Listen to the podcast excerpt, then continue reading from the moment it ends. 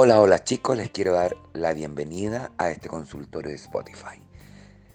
Tú tienes la oportunidad de contar tu historia y yo de responderte. La idea es estar siempre más cerca de ti.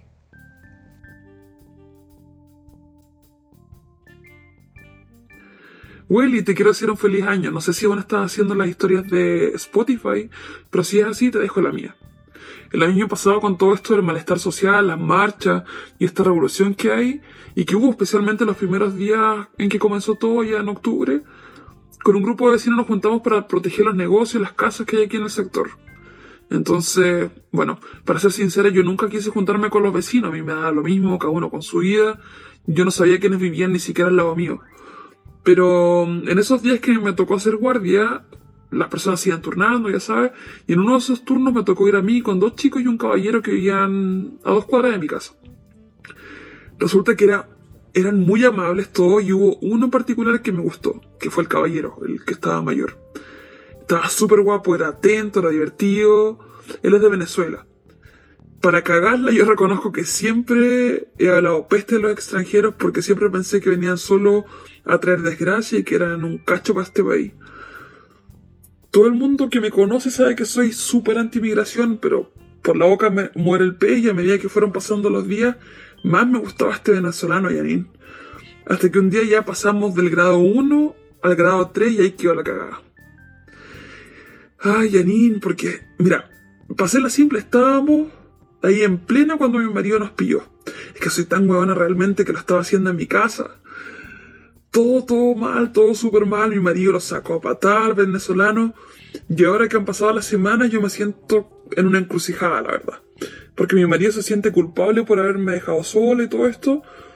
Y ahora sí quiere hacer como el superhombre y el regalón y quiere arreglar nuestra relación. Pero yo no dejo de pensar en el negro y creo que estoy súper enamorada. Dame un consejo, Janine, o un palabreo por haber sido tan discriminador y tan huevón a la vez. Y ahora mírame, me enamoré hasta las patas del negro y con mi marido fome tratando de conquistarme de nuevo, no sé qué hacer. Y somos vecinos, que es lo peor, dame un consejo, porfa.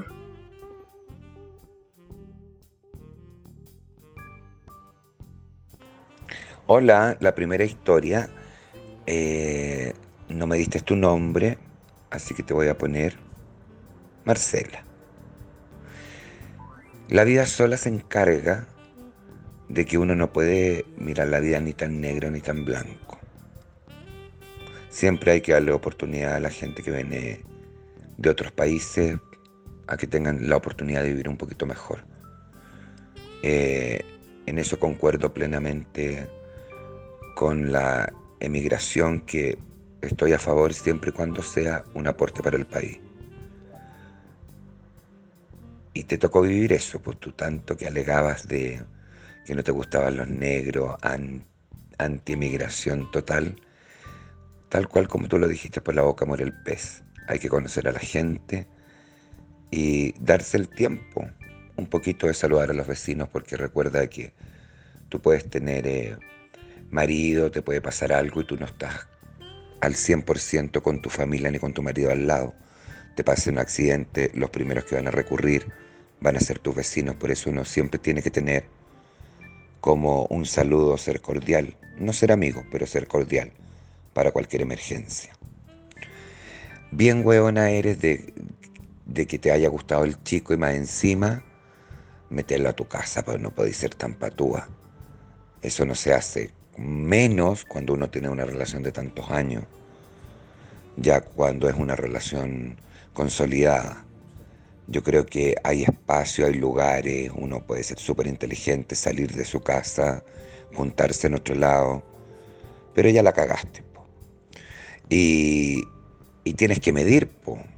medir. Yo creo de que tu relación para haber hecho eso, para que tú actuaras de esa manera, de que te, te enamores tan rápido, que te sientas enamorada tan rápido del, del extranjero, es porque tu relación no estaba mal. O sea, tu relación estaba mal. Cuando uno no tiene una, una, relación buena y se acerca a cualquier otra persona, todo lo que venga lo vas a encontrar bueno. primero, eh, como recomendación, cuando uno tiene pareja tiene que terminar y terminar un ciclo, y un ciclo bien. Terminar esa etapa de que no hayan eh, rencores, que no haya cariño, a lo mejor siempre, siempre puede, puede, haber porque fue tu marido. Pero eh, no estoy a favor nunca de tener una relación sobre una relación que ya tienes. Las cosas siempre hay que terminarla para poder comenzar otra. Y dentro de comenzar otra te hablo de que uno siempre tiene que vivir como un duelo.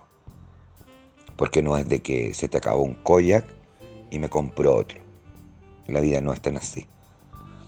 Y ahí está el resultado, que te hayan pillado, de que al hombre le pegaron, de que tú ahora te sientes como incómoda con tu pareja porque él quiere ser el superhombre, pero el superhombre estuvo cuántos años para atrás, pon siempre las cosas en una balanza. Las, las calenturas pasan.